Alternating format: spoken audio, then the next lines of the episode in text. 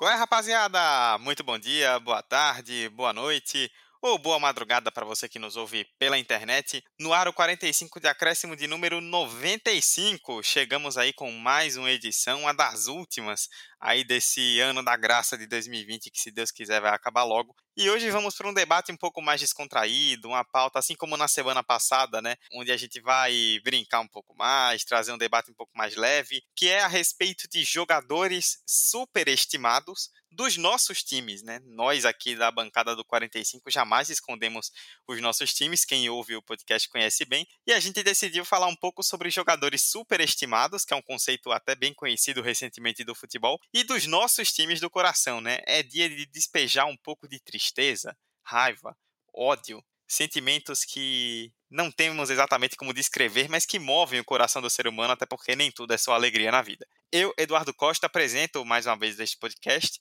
com o mesmo pessoal que teve comigo na semana passada. Emerson Esteves. E aí, Dudu, fala Vitor, lá ouvinte. Um episódio que invade né, o clima natalino 45 com muito ódio no coração, muito desprezo por alguns jogadores, sabe? Então, é sobre isso, esse clima de, de congregação, sabe, de união. É, vamos falar mal de muita gente, é isso. E Vitor Santos. E aí, meu povo, estamos aqui para mais um episódio, um episódio mais uma vez interessante, um ponto fora da curva, mas que tem é, muita coisa boa, interessante assim para a gente analisar e falar e vamos que vamos. É, ô Dudu, é possível dizer que esse é o episódio mais superestimado do 45 de acréscimo? Você me deixou sem palavras nesse momento, viu? Literalmente ele vai ser. Antes que eu responda algo que eu não deveria, vamos começar. 45-95 no ar. Pra perna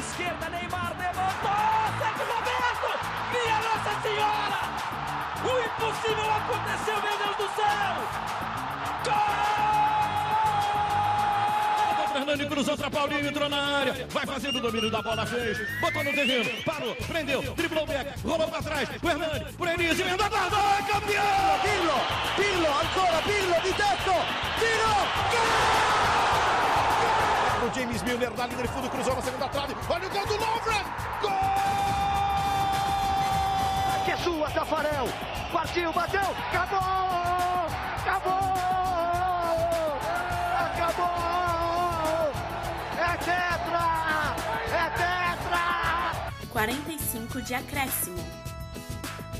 Abrindo o dicionário online de português para olhar o significado da palavra superestimado. É um adjetivo, aquilo que se superestimou, que é estimado excessivamente, profissão ou alguém superestimado, o que recebeu uma valorização acima do normal. Exemplo, o carro superestimado ainda se encontra na concessionária. Basicamente, é aquilo que as pessoas falam ou que alguém fala que é muito bom, mas que não necessariamente é tão bom assim.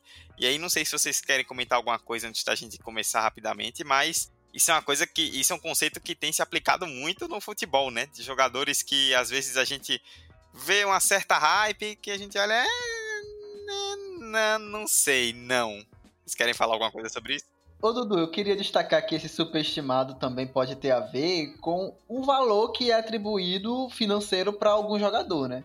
Porque tem muito jogador aí que, enfim, é envolvido com transações milionárias, vendido, enfim, a preço de ouro, e ele não é ruim, mas que necessariamente ele equivale a isso tudo, né? Isso pode também ter a ver com algumas questões de, enfim, super a inflação do mercado do futebol, mas que a gente não vai tocar aqui. Mas esse detalhe do superestimado também tem a ver com a qualidade, mas também pode, sei lá, atribuir a um, um valor que é financeiro que é dado para um atleta que, assim, na realidade não corresponde com o que ele entrega. Então eu, eu também faço essa noção, essa essa ligação de superestimado com o valor monetário, né, também. Eu não sei o que Vitor acha, mas às vezes eu também faço essa conexão. É, eu, eu acho que o, o valor do superestimado muitas vezes é construído por justamente essas instâncias, né, que é o mercado, e aí o mercado europeu, que ultimamente vem sendo referência de milhões e milhões de cifras. A gente fez episódio aqui do, da temporada passada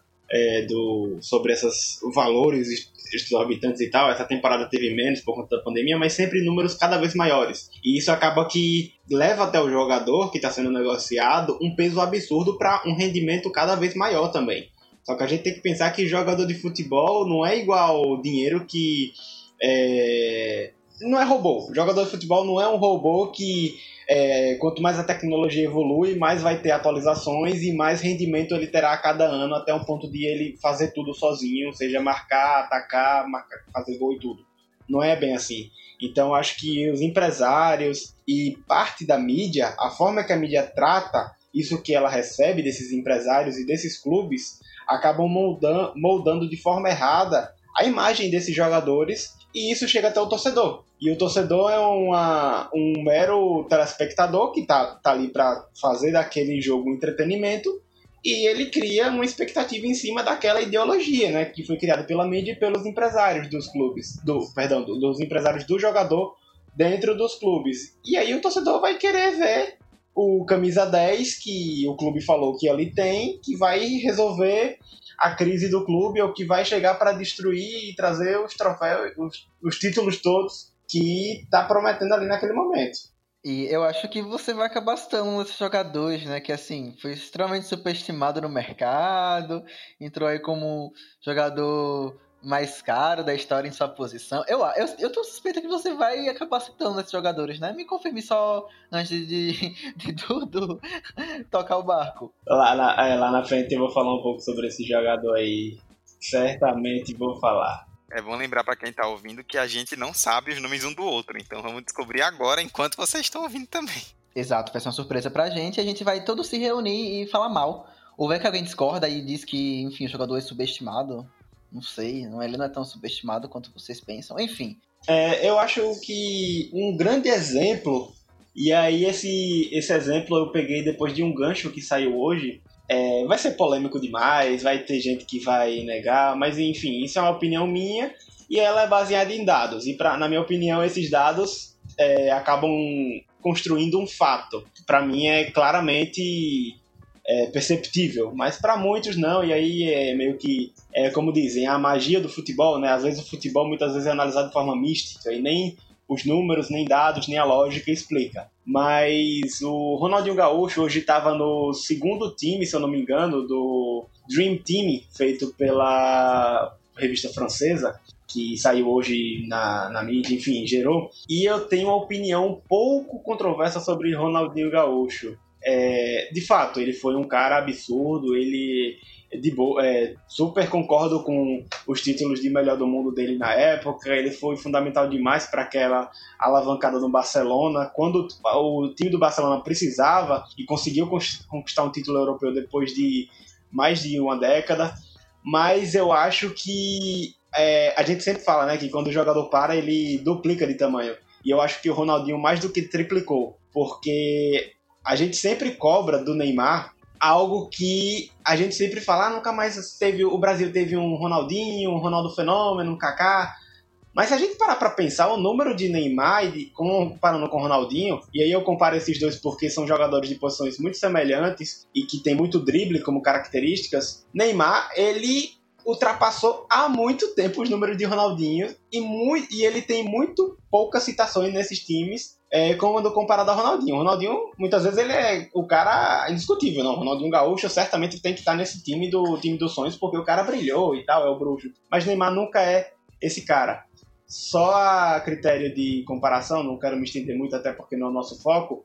Pela seleção brasileira, Ronaldinho tem teve 101 jogos e 35 gols, e um pouco mais do que 20 é, assistências. E já Neymar tem 103 jogos, exatamente até hoje, é, dois jogos a mais só, e tem o dobro de gols, quase o dobro, 64 gols quando comparado a Ronaldinho, e tem também o dobro de assistências, 43 assistências. Por clube, Neymar já conquistou tudo que Ronaldinho também conquistou. A única diferença é que Neymar ainda não foi o melhor do mundo, mas eu acho que isso, para os lógicos, é mais do que óbvio, óbvio devido a as instituições Messi e Cristiano Ronaldo, que é algo totalmente à parte nesse nosso momento, nessas últimas décadas que a gente viveu. Mas enfim, eu acho que Ronaldinho é um jogador muito superestimado. Eu concordo com os títulos de melhor do mundo que ele recebeu, mas eu não acho que ele é esse cara indiscutível para os Dream Teams. Rapaz, já começou assim o homem, viu? Eu estou. Eu não esperava por essa, hein? Não esperava por essa também, não. Bom, depois que Vitor soltou o que nós não esperávamos, quebrou as nossas pernas já antes da gente começar. É bom explicar que nós decidimos fazer o seguinte: falar um pouco dos nossos, de jogadores dos nossos times, né, dos times que nós torcemos, e aí a gente vai ter uma parte para falar de times nacionais e outra de times internacionais, e com jogadores que estão no elenco atualmente, né? Porque se a gente abre também para ah, vamos falar de caras dos anos 70, 80, 90, aí fica uma abrangência gigantesca e a gente acabou limitando só em jogadores do elenco atual. E claro, é uma opinião nossa. O que é superestimado para mim, para Emerson e para Vitor pode não ser para você. A gente pode até discordar entre nós mesmos, entre jogadores que achamos superestimados e isso é legal também, mas aí vai da opinião pessoal de cada um. Vamos começar então falando de times nacionais, dos nossos times aqui do Brasil. Então eu democraticamente escolho o Emerson Esteves para ele poder começar e falar sobre as escolhas dele. Ok, é, esse momento, esse momento é todo meu, né? É, lá um ódio, assim, um ódio muito embasado, inclusive com números sobre um atleta, né? É sempre, é, é sempre bom destacar que esse atleta, ele já tem 30 anos, entendeu? Ele tem 30 anos. E eu estou me referindo ao atleta Lucas Lima. Eu sabia que era ele, sabia. O atleta Lucas Lima, ele chega ao Palmeiras em 2018, entendeu? Depois de boas temporadas pelo Santos, pela equipe da Baixada, ele fez 24 jogos, 10 gols e 28 assistências. Só que ele nunca conseguiu render no Palmeiras. É, desde a primeira temporada, ele teve algumas questões ali de regularidade, de, de se permanecer como um titular e de algumas lesões também. É, ao todo, aqui, na sua passagem de 2018 até agora 2020, ele soma 103 jogos com apenas 8 gols e 11 assistências. E aí eu quero destacar uns dados sobre esse ano, o ano 2020, né? O ano 2020 ele começou muito mal, novamente, né? Enfim, no, no normal dele, é o novo normal do Lucas Lima, é estar jogando mal. E ele começou, enfim, no banco, sem espaço no time titular, tudo mais mas desde que Abel Ferreira assumiu o, o clube, ele tem tido algumas oportunidades, tem tido alguns lampejos do que ele jogou no Santos, do que ele apresentou é, de futebol antes de chegar no, no clube paulista. Então, Lucas Lima, para mim, ele é um. Além, de, além disso tudo, né? Bom destacar que ele é um dos salários mais caros do Palmeiras. De acordo com o BR Contratos, ele é o possui o maior salário do Palmeiras, né? Em 2019, ele recebia modestos, assim, 955 mil reais por mês, né? Que é 650 mil de salário, 250 mil de luvas, enfim, 15 mil por partida, mas isso já teve algumas modificações, né? Porque em 2020, alguns contratos eles foram é, reajustados, sofreram reajustes. E além desse valor astronômico que ele recebe, ele é o sexto mais valioso do Palmeiras, né?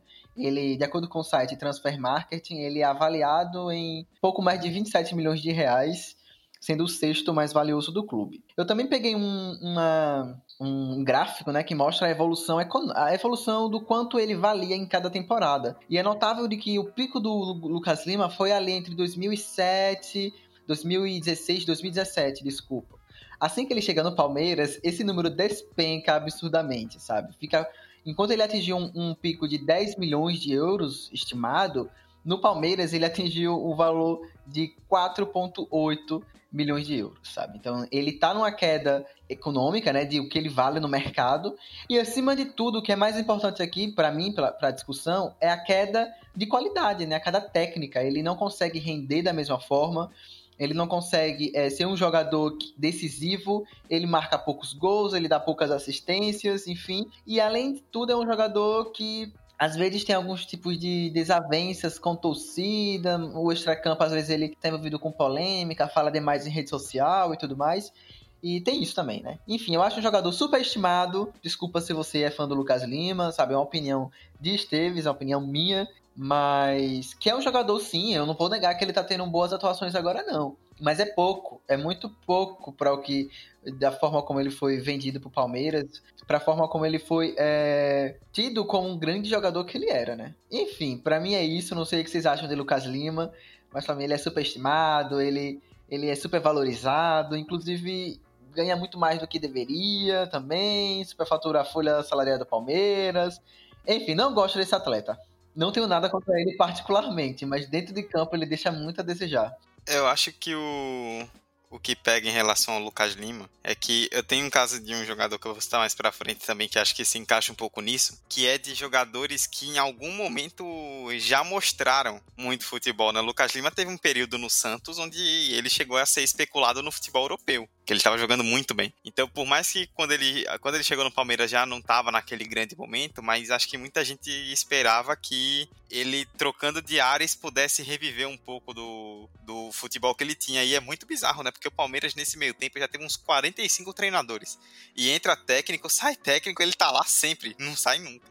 Eu só ia dizer que eu acho que o Lucas Lima sofre de uma síndrome que vários jogadores sofrem aqui no nosso Brasilzão, que é a síndrome de substituir um jogador que teve muito, muito destaque.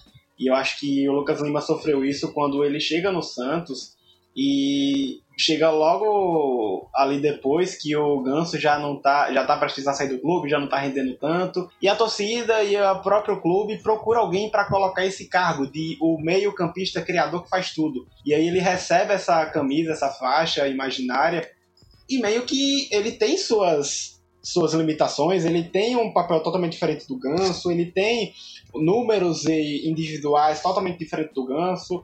Ele é um jogador bom até certo ponto, sim, mas eu acho que esse excesso de expectativas em cima dele acabou prejudicando muito a carreira dele, principalmente com convocações e que as convocações até poderiam ser justas, mas a forma como a imprensa lidou com essas convocações falando que ele ali estava meio que no auge e não poderia, sei lá, acabou mexendo com a cabeça. Acaba mexendo com a cabeça, não dele, mas de muitos jogadores. E aí meio que é um, uma gangorra, né? Sobe, chega na seleção e depois o jogador parece que relaxa.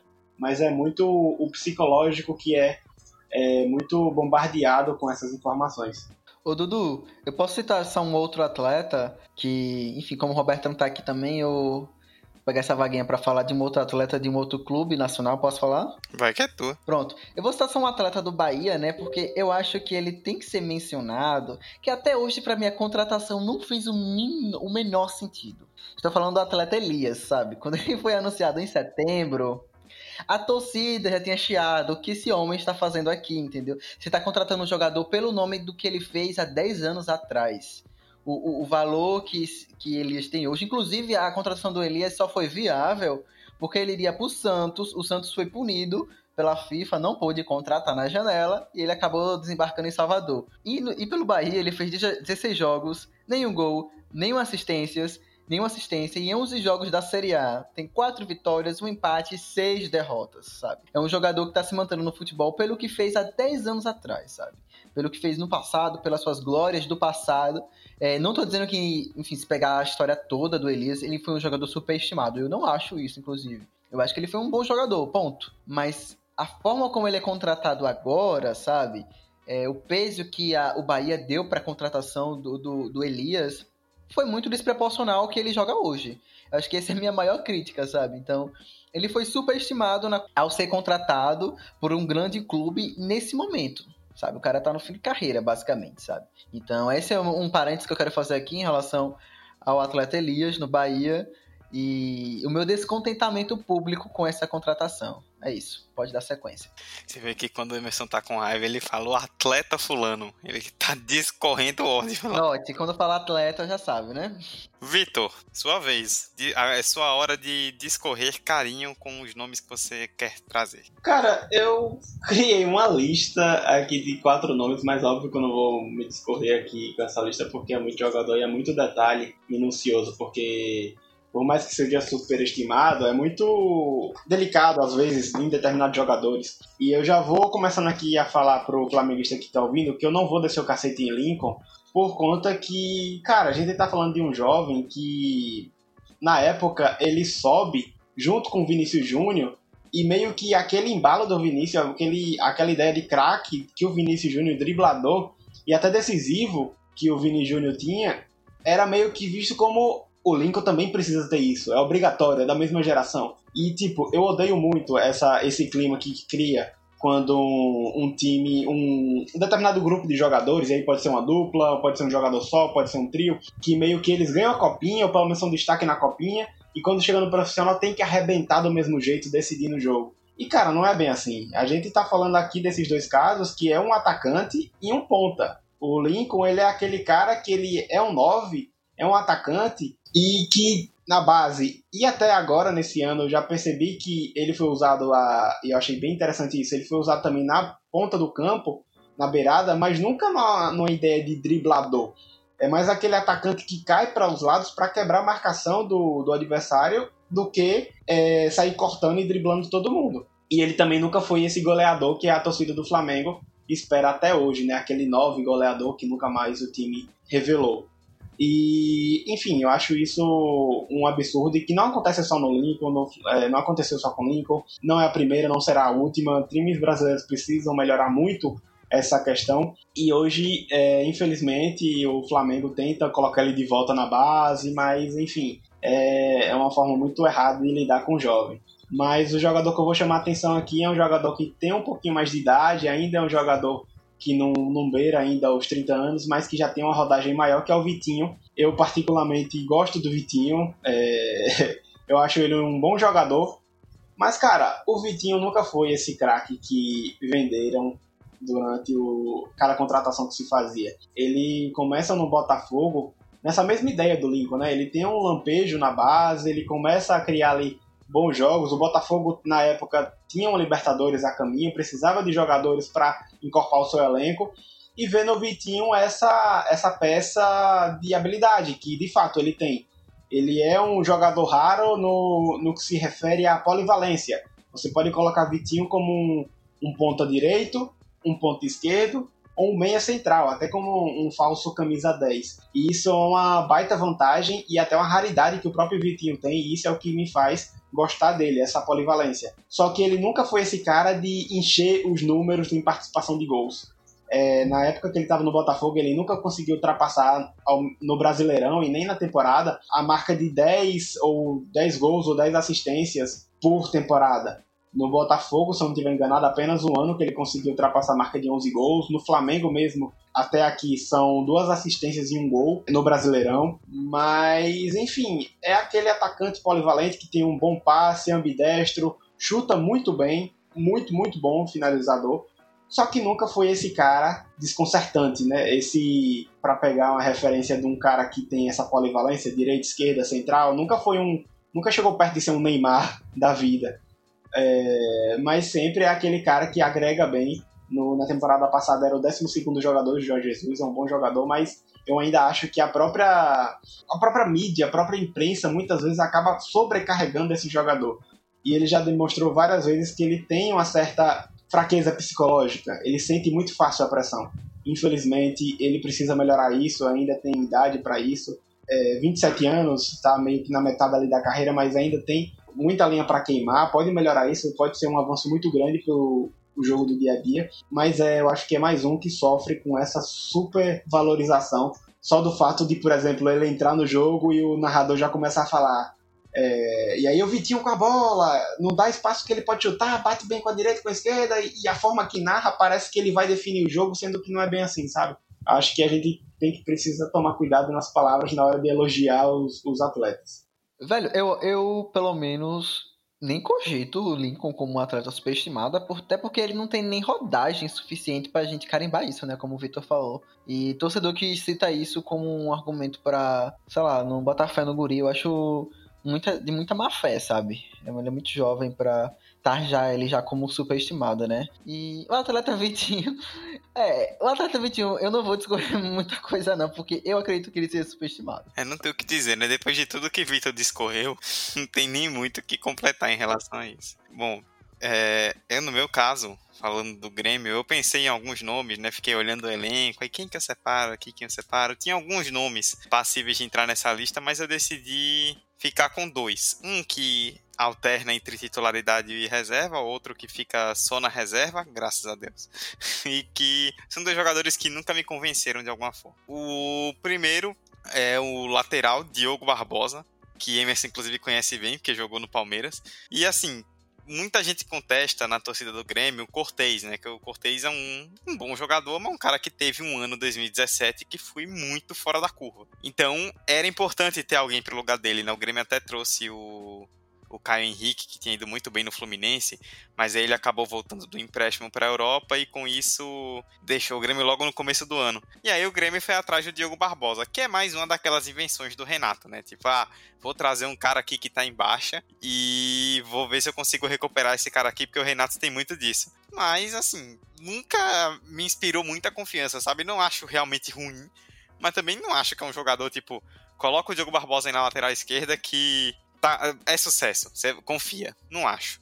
E assim, ele teve um ano muito bom no Cruzeiro em 2017, tanto que foi por causa disso que ele foi parar no Palmeiras, que ele jogou muito bem no Cruzeiro. Mas no próprio Palmeiras ele não conseguiu ir tão bem, e no Grêmio também ele não tem mostrado muita coisa, né? Vai acredito que vai ser um jogador aí que nos próximos anos vai rodar em composição de elenco por alguns times, mas nunca conseguiu repetir aquele sucesso do Cruzeiro. Meu irmão, por exemplo, é cruzeirense e fala, né, por como ele jogou muito no Cruzeiro, mas no Palmeiras e no Grêmio nunca conseguiu e nunca vi essa regularidade toda que algumas pessoas acham que tem. Eu, particularmente, não concordo. Um outro jogador que eu queria destacar é que eu tenho certeza que foi economia do Grêmio que é o Everton. Mas calma que não é o Everton Cebolinha não, viu? Cebolinha já saiu. É o Everton que chegou pro lugar do Everton e que curiosamente veste a mesma camisa 11. Eu tenho certeza que foi uma ação do Grêmio para não gastar dinheiro com uniforme. Tipo, ah, já tem um Everton 11 aqui, traz outro lugar que aí a camisa é a mesma, não precisa mudar nada no vestiário, nem nada. Eu tenho certeza que foi isso. Vitor conhece bem, esse jogou no Flamengo também. Ele teve um ano de muito destaque. Ele chegou a jogar quando bem jovem no Flamengo, não deu tão certo assim, mas ele chegou a ter depois um grande destaque no Atlético Paranaense, né, naquele time que foi vice-campeão da Copa do Brasil em 2013. Ele jogou muito bem, foi parar no Flamengo depois disso e teve seus momentos, mas nunca conseguiu se firmar, né? Depois ele foi pro São Paulo, né? Do Flamengo para o São Paulo e até acabou viralizando que ele falou na época quando foi para o São Paulo que estava chegando em um clube que ia brigar por títulos e ele chegou até a ter uma importância grande no São Paulo no começo, mas depois caiu bastante e o Flamengo acabou sendo campeão antes do São Paulo, então no fim das contas ele se deu mal. E aí agora ele saiu do São Paulo e o São Paulo briga pelo título, olha só. Pois é, né? E curiosamente ele foi pro São Paulo numa troca em que o Luciano, que estava no Grêmio, foi. Ele foi pro Grêmio, na verdade, numa troca em que o Luciano do Grêmio foi para o São Paulo. E o Luciano tá desembestado a fazer gol esse ano, um dos principais atacantes do Brasil em 2020, e o Everton não sai do banco, né? É terceira opção de atacante de banco do Renato. Esse aí acho que só na água benta que vai conseguir jogar o que o Renato espera que jogue, porque sinceramente nunca entendi, achei muito estranho. Diziam: "Ah, se ele conseguir ficar saudável, vai ser uma boa". Mas mesmo saudável não tá rendendo muito bem, eu sinceramente não consigo entender de onde vem realmente todo esse futebol do Everton. Já teve, mas hoje não mais. O Dudu, eu acho que esses jogadores, eles é, são regulares em serem ruins sabe? Eu acho que é, é, Nunca se pode questionar que eles são jogadores regulares, não. Eles são muito regulares, sabe? Mas sendo ruins. E sobre o Diogo Barbosa, o atleta Diogo Barbosa, eu nem superestimo ele porque eu não espero muita coisa dele, sabe? Então, o que vier dele é muito lucro, é sério. Tipo, a atuação, a passagem dele pelo Palmeiras foi muito fraca, muito aquém do que do que se esperava. Por exemplo, no Palmeiras, eu acho que ele tinha até um caráter mais superestimado, porque ele vinha de uma passagem muito boa do Cruzeiro. Agora, quando ele já chega no Grêmio, depois do que ele vivenciou do Palmeiras, sabe? Eu não botava nenhuma fé, sabe? Eu acho que os torcedores do Grêmio, enfim, alguns podem ter se iludido com ele, mas é um jogador que já não vivia seus melhores tempos já há algum tempo, então real, sabe? É um jogador regular em ser ruim. Regular em ser ruim é ótimo. Eu acho que o Everton, o Diogo Barbosa talvez, é, tá na mesma prateleira de outros jogadores. E falando de Flamengo, eu posso citar aqui também o Michael, é, jogadores que de um clube só. É, nossos pais, pelo menos o meu, sempre fala que ah, esse é jogador de um clube só, porque é, teve destaque no Atlético Paranaense, teve destaque no, em outros clubes e tal, mas quando chega num, numa cobrança maior, num time mais nacional, entre muitas aspas aí, se é que vocês me entendem, mas é acaba não rendendo, porque ali ele tem uma cobrança maior, ele não tem futebol para entregar naquele momento, só que o torcedor não tá nem aí, e o técnico muitas vezes quer milagre com ele, e ele não, não pode entregar, cara, porque ali é o futebol dele, e o futebol dele pode ser ruim para o Grêmio, o futebol do Everton hoje pode ser extremamente pobre porque para o que o Renato quer para o Grêmio. Mas o, na época que o Everton estava no Atlético Paranaense, o futebol do Grêmio era riquíssimo. Ou, oh, perdão, o futebol do, do Everton era riquíssimo e conseguiu dar uma final, ajudar o time do Atlético Paranaense chegar a final. E eu acho que o Flamengo sofreu muito com essa síndrome de clube de um jogador só, porque essa temporada teve o Michael, que teve um mínimo destaque, né? Foi revelação na temporada passada e logo foi contratado a preço de ouro. Vale destacar aqui que o Michael foi contratado pelo Flamengo por 7,5 milhões de euros, mas só a modo de comparação, o Everton Ribeiro, que chegou ao Flamengo em 2017, chegou por menos que isso, 6,5, se eu não me engano, milhões de euros. Então é uma expectativa que se coloca nesses jogadores de maneira absurda. É, o próprio Atlético Paranaense naquele ano, que foi vice da Copa do Brasil, teve o Marcelo Cirino, depois negociado também com o Flamengo a preço de ouro, e não teve esse rendimento porque não era um jogador craque para definir e para querer ser campeão brasileiro ou da Libertadores e tal. E, enfim, é mais uma síndrome que o nosso futebol ainda insiste em ter. Muito bem, a gente falou aí, nos estendemos até um pouco em relação a jogadores superestimados dos nossos times aqui no Brasil. Agora a gente passa para encerrar para jogadores superestimados dos nossos times internacionais, né? Quem ouve o 45 sabe também que nós torcemos para times de fora e como todo bom time, tem que ter um jogadorzinho superestimado para a gente poder falar, né? Vou seguir a mesma ordem do, do início dos times nacionais, então começo com Emerson. Vamos lá, Eduardo. É, eu escolhi um atleta, sabe? Um atleta que veio de graça. Ele veio a custo zero. Entretanto, esse atleta foi um grande um, cavalo de Troia, sabe? Um presente de Troia. Sei lá, eu nem sei qual é direito o, o termo, mas, enfim, foi um, um, um barato, um, um, de graça que saiu muito caro, sabe? Então, estou falando do atleta Adrian, ou Adrian, fique a seu critério. Esse atleta ele tem 33 anos, é goleiro. E assim, o cara ele sai do West Ham porque ele perdeu a vaga para Fabianski. A gente já tira daí um pouquinho, né? Fabianski. Grande, saudades. Saudades, né, Dudu? Saudades. Opa. Ele chega em, chega em Enfield a custo zero. Ele substituindo a Alisson em alguns momentos, enfim. E aí é onde pega os momentos que ele substituiu a Alisson. Aquele jogo contra o Atlético de Madrid, até hoje ele está entalado, sabe? Até hoje aquela falha bizonha que o Liverpool é, tomou um gol por causa do, do Adrian, que a gente acabou sendo eliminado depois, né, posteriormente. Até hoje eu tenho um pesadelos com isso. Eu acho que, Roberto, se você estiver ouvindo agora esse episódio, né, que não pôde participar hoje, ela vai estar xingando junto comigo mentalmente, né? Não vou é, proferir palavras de baixo escalão aqui, né, porque, enfim, é um podcast sério, mas o atleta Adrian, ele causou muita dor de cabeça para muito torcedor e tudo mais. E assim, cara, os números do Adrian são muito ruins, sabe? Eu fui pegar os dados brutos, né, para trazer aqui para vocês. E assim, em 23 jogos, ele tomou 35 gols. 35 gols, uma média de 2,17 gols por partida. E aí um detalhe que ele tava assim, ele tava naquela goleada que o Liverpool sofreu por 7 a 2, sabe? A única derrota inclusive do Liverpool no campeonato inglês dessa temporada 2020-2021, ele estava presente, ele era o goleiro e tomou 7 de uma vez só. E assim, o atleta Adrian assim é difícil de engolir, é um goleiro que não passa segurança, não passa liderança também lá atrás. Parece que ele é muito suscetível aos erros. Todo goleiro é, na verdade, né? Mas eu acho que o Adrian ele ainda é mais passível disso acontecer. E aí tem um detalhe importante do Adrian, que quando ele chega no Liverpool, ninguém tava muita coisa. Por isso que eu acho que o conceito do Adrian do superestimado é pelo que ele deu depois, sabe? Porque mesmo ele vindo a custo zero, o que ele entregou depois foi muito pior do que ter visto a, vindo a custo zero, sabe? Então, esse é o, o lance do superestimado, porque quando ele veio ninguém botava nenhuma fé mesmo. Mas quando ele jogou, aí foi que ninguém botava nenhuma fé mesmo a, a, ao cubo, sabe? E é isso, esse é o atleta que eu escolho. Inclusive, esse recorte aí de ser jogadores da atual temporada me impede aqui de citar algumas joias preciosas que o Liverpool trouxe em anos anteriores, né? Em outras gestões, que esses sim eram aqueles superestimados em um escalão muito maior. Mas acho que para essa lista de hoje, o Adrian, o Adrian, enfim, ele faz bem jus ao a aparecer nessa lista e com todo o meu ódio, eu coloco ele aqui para vocês.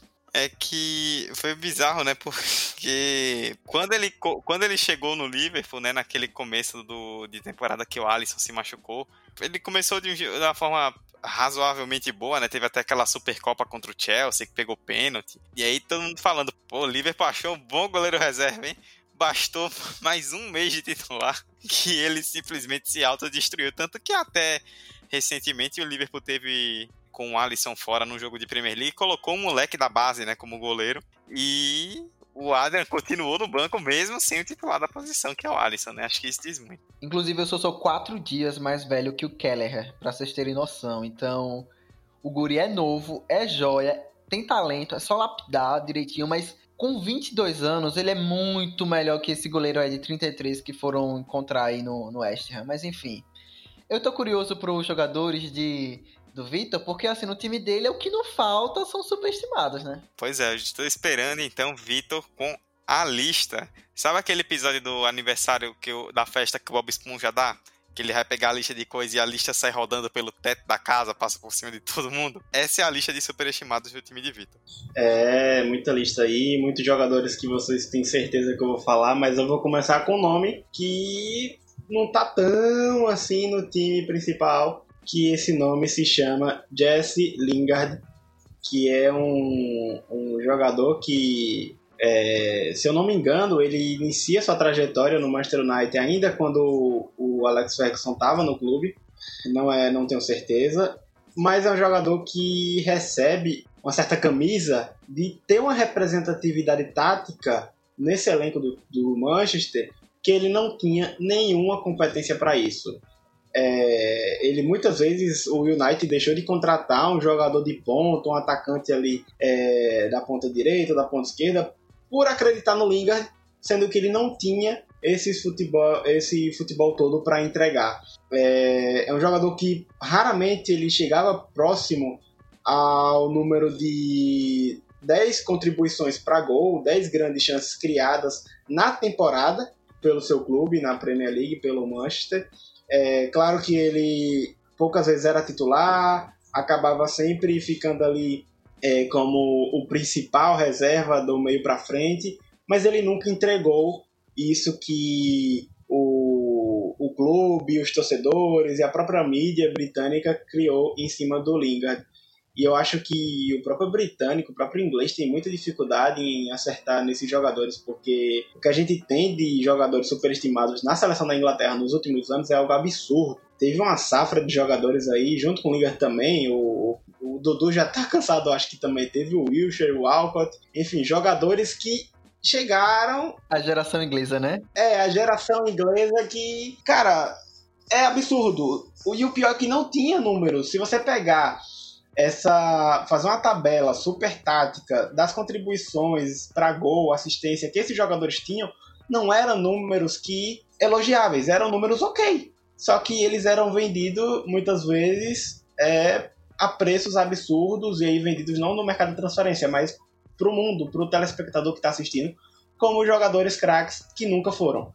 E acaba que o caso do Lingard mesmo, infelizmente, ele permanece no Manchester United como uma grande peça, sendo que ele nunca foi essa grande peça. Para a carreira dele é ruim, porque ele poderia estar num outro clube de menor expressão ou de menor pressão e render até bem, até melhor, porque ele tem o seu futebol, que por mais que não seja brilhante, é um futebol interessante para uma outra liga ou para uma outra divisão, que ele poderia se destacar e ter um protagonismo. Só que o clube não, não faz isso e ele acaba meio que é, morfando vou usar esse termo, no banco de reservas do clube e depois o clube ainda tem a capacidade de dificultar a sua saída. Algo muito ignorante mesmo do, dessa diretoria idiota do Manchester United. Me revoltei um pouco, mas peço perdão. É, e outro jogador eu vou falar que foi superestimado, é superestimado e eu acho que o, da, o fato dele ser superestimado está totalmente vinculado ao posto que ele recebeu na, na, no mercado de transferência da temporada passada, que é o zagueiro Maguire. Ele recebeu o posto de zagueiro mais caro da história do futebol e, consequentemente, as pessoas esperam o melhor zagueiro do mundo ou perto disso. Mas ele é apenas um bom zagueiro. No máximo, um muito bom zagueiro. Mas nunca vai ser um zagueiro a nível mundial, é, ao menos para mim.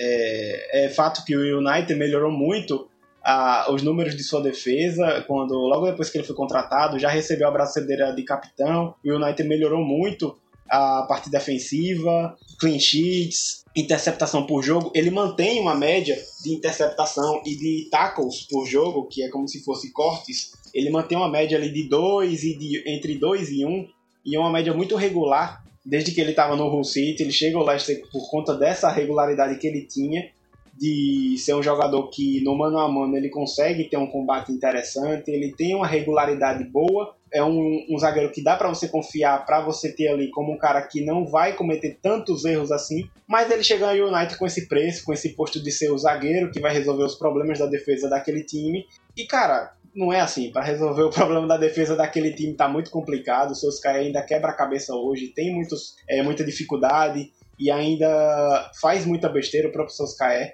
mas eu acho que o Maguire não tá longe de ser um. É, é, difícil colocar ele numa lista de top 10 de zagueiro do mundo. A gente entende, Vitor. É, fica sem palavra até, né, velho? Muito que bem. É, depois de Vitor, para poder fechar, trarei os meus, né? Não irei me estender muito, até porque nem quero. Mas tem três jogadores aí no Arsenal que eu queria destacar. Eu vou. Tem um também que eu vou citar como menção honrosa, mas eu quero destacar três especificamente. O primeiro deles é o glorioso defensor Davi Luiz, que, assim, gente, não acho, tipo, eu, eu realmente fico até com uma certa pena quando ele toma tanta porrada, porque não acho que ele é esse zagueiro horrível que tem muita gente que pinta. Mas também, por outro lado, quando ele começa a jogar bem, todo mundo fica, ó, oh, Davi Luiz, Davi Luiz, e, gente, não é esse zagueiro todo. O Davi Luiz teve um momento onde ele e o Thiago Silva no PSG formavam a dupla mais cara do mundo, a dupla de zaga mais cara do mundo. E em 2014 houve uma grande expectativa né, em relação aos dois na Copa do Mundo e a gente lembra muito bem o que aconteceu, principalmente em relação ao Davi Luiz. E desde ali, ele tem. Tá, tudo bem, ele teve bons momentos no PSG, voltou a ser campeão pelo Chelsea, agora já tá aí há algum tempo no Arsenal, um cara de grandes clubes, um cara super gente boa, bacana, legal. Mas assim, ele não, não dá para você, como um clube top de linha europeu, e você querer eh, sonhar grande, você ter como principal pilar defensivo o Davi Luiz. Porque ele é um cara muito instável, ele é um jogador que hoje ele tem um desempenho espetacular, anula o seu melhor atacante, pô, hoje o Davi Luiz jogou muito bem, liderança, firmeza, e amanhã ele faz uma cagada monumental e estraga o jogo do seu time. Então, é meio de lua o Davi Luiz, né? Depende do dia. E assim, para um time que quer sonhar grande, você não pode ter um jogador que depende do dia, né? Você tem que ter um jogador constante. E o Davi Luiz, há algum tempo, ele, na minha visão, não consegue ser esse cara tão constante. Acho que até para o momento do Arsenal, que é muito ruim, com a experiência ele pode vir a ser importante, acaba sendo importante, mas tipo, para um futuro próximo, se o Arsenal quiser alçar aí voos mais altos, não pode ter o Davi Luiz, na minha visão, como grande pilar defensivo. Tem que pensar aí em nomes mais constantes. O segundo nome da lista é o gloriosíssimo suíço Granit Xhaka, que assim, chegou do Borussia Mönchengladbach por 35 milhões de libras e eu falei, pô, boa, hein? Bom jogador, acho que agora vai. Ele já tem uma centena de aparições pelo Arsenal e assim, ele é um dos capitães do time. E eu não sei o que dizer em relação a isso. Porque ele é um dos capitães do time. E isso me enerva. E, eu tô, e a gente tá gravando logo depois de uma rodada de Premier League que o Arsenal perdeu em casa pro Burnley em que o time estava jogando bem, 0 a 0 criando chances, e aí ele foi expulso porque agrediu um adversário. Um jogador do Burnley foi reclamar com ele de uma falta, ele pegou o cara pelo pescoço e jogou ele no chão.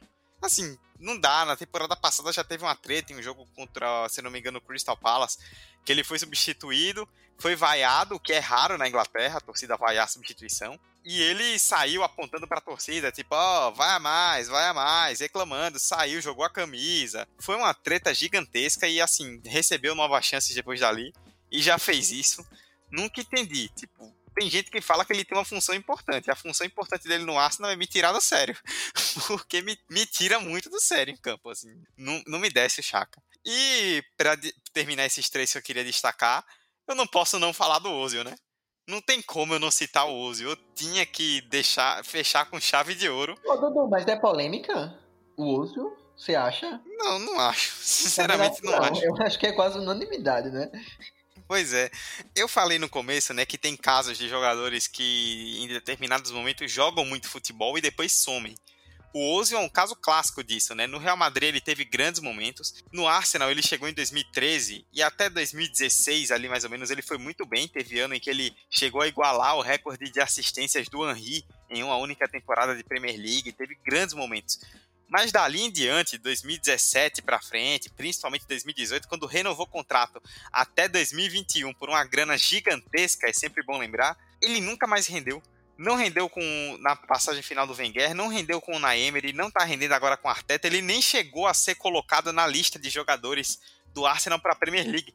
Tá completamente encostado. E olha que o Arteta é um cara que jogou com ele. E tanto com o Nai quanto com o Arteta, ficou aquela coisa. Ele começou tendo chance e todo mundo pensando: será que agora vai? Será que o Ozil retorna? E nunca mais conseguiu. Já jogou muita bola. Eu, há um tempo atrás, comprei uma camisa dele. Me arrependo profundamente disso.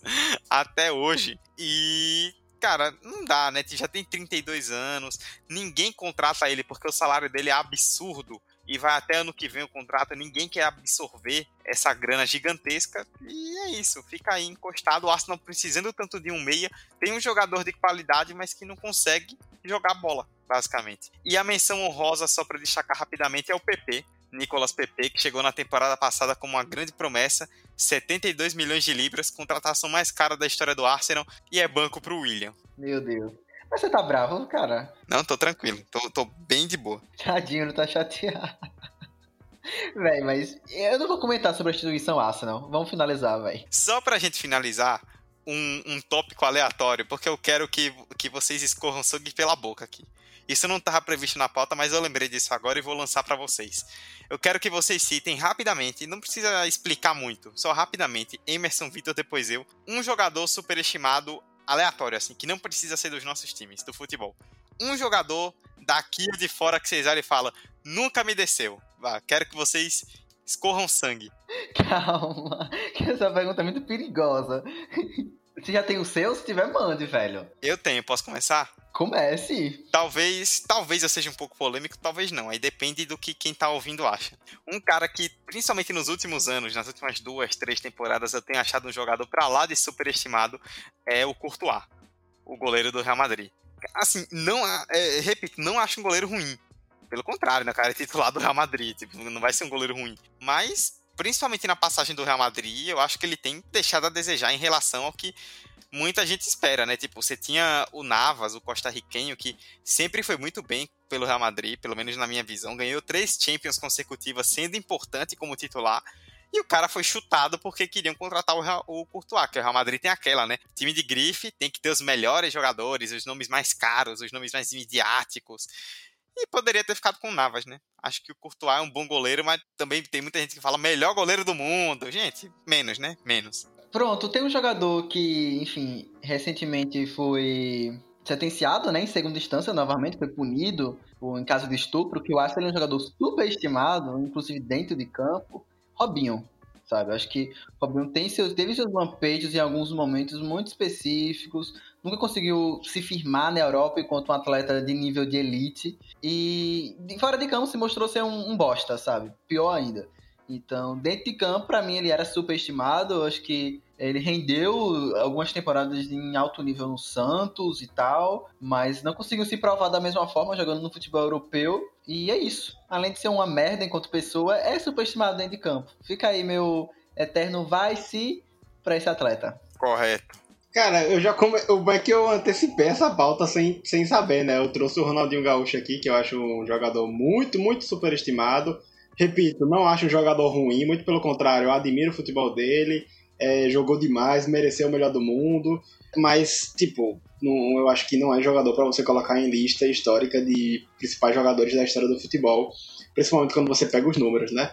Mas eu vou citar aqui ligeiramente o Paulo Guerreiro. Eu acho que é um dos atacantes mais super, superestimados é, da década do, no futebol brasileiro. No futebol, o futebol europeu entende o tamanho de Guerreiro, mas o futebol brasileiro não, nunca entendeu o tamanho verdadeiro de Paulo Guerreiro. Nunca foi esse atacante todo. É apenas um atacante que tem um bom controle de bola, mas nunca foi artilheiro, nunca foi decisivo. Fez apenas um gol do Mundial do Corinthians, talvez o maior título da história do Corinthians, mas apenas isso. Nada mais. Acho que Guerreiro é muito, muito, muito superestimado. Nunca mostrou o futebol que a mídia e a imprensa noticiam e falam sobre Guerreiro.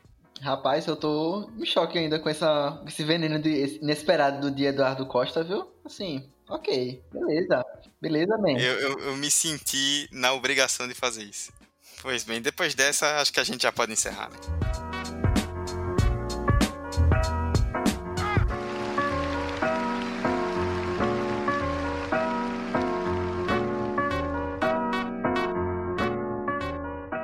As nossas redes sociais, arroba 45 de acréscimo no Instagram e no Twitter, para você despejar também os seus comentários, dizer se concorda ou se achou que a gente falou muita merda nesse episódio. É, se quiser ouvir né, o que a gente tá falando, indicar para alguém, olha, esse episódio foi polêmico, hein? Manda para um amigo, para o conhecido, para amiga, para a família, para o cachorro. Nós estamos no Anchor, no Spotify, no Apple Podcasts, no Google Podcasts, no Deezer, na Aurelo, em tudo que é agregador no seu aplicativo favorito. É só pesquisar 45 de acréscimo. Este foi o episódio de número 95. Eu, Eduardo Costa, estive ao lado de Emerson Esteves e de Vitor Santos. Emerson, Valeuzão e até a próxima. Muito bom destilar veneno com o senhor. Muito bom, cara. Muito bom destilar veneno ao, ao lado de vocês. E penúltimo episódio do ano. Obrigado para quem ouviu até esse momento. E um episódio muito afetuoso, de muito sentimento, porque o ódio também é um sentimento humano, é sempre bom frisar isso, né? E um ódio embasado com dados, ele é ainda mais efetivo. E, enfim, perdoem, qualquer é, clubismo, mas, enfim, faz parte da, da brincadeira. Isso, discordem se acharem necessário e sigam a gente nas redes sociais. Até semana que vem. Beijos. Ah, e eu acho que Ronaldinho não é superestimado, só para responder Vitor. Eu acho que, inclusive, é, ele ainda segue maior que Neymar, mas Neymar é melhor que ele.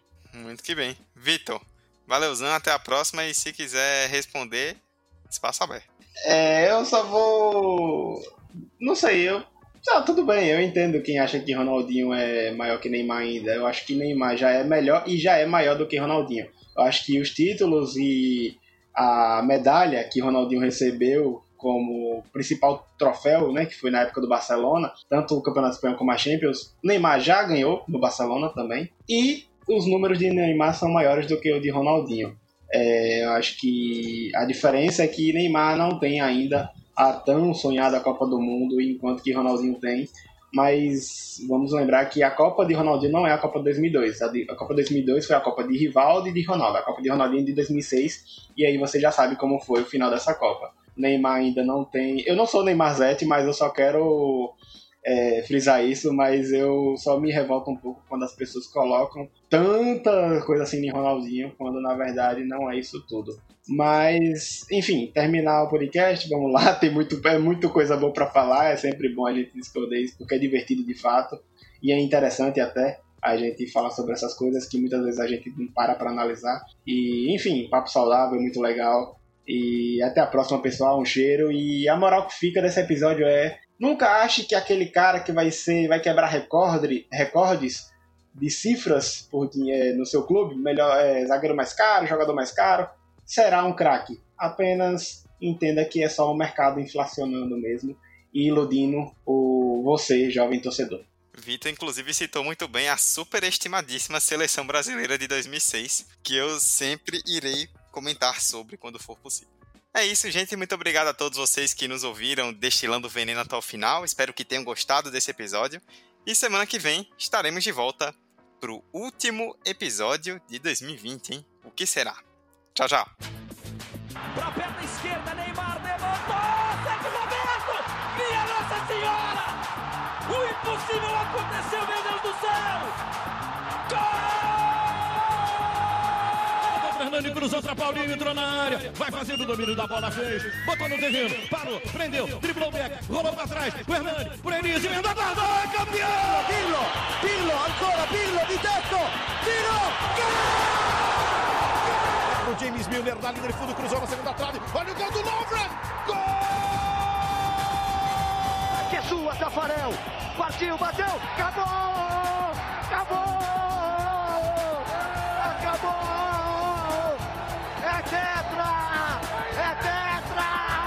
45 de acréscimo.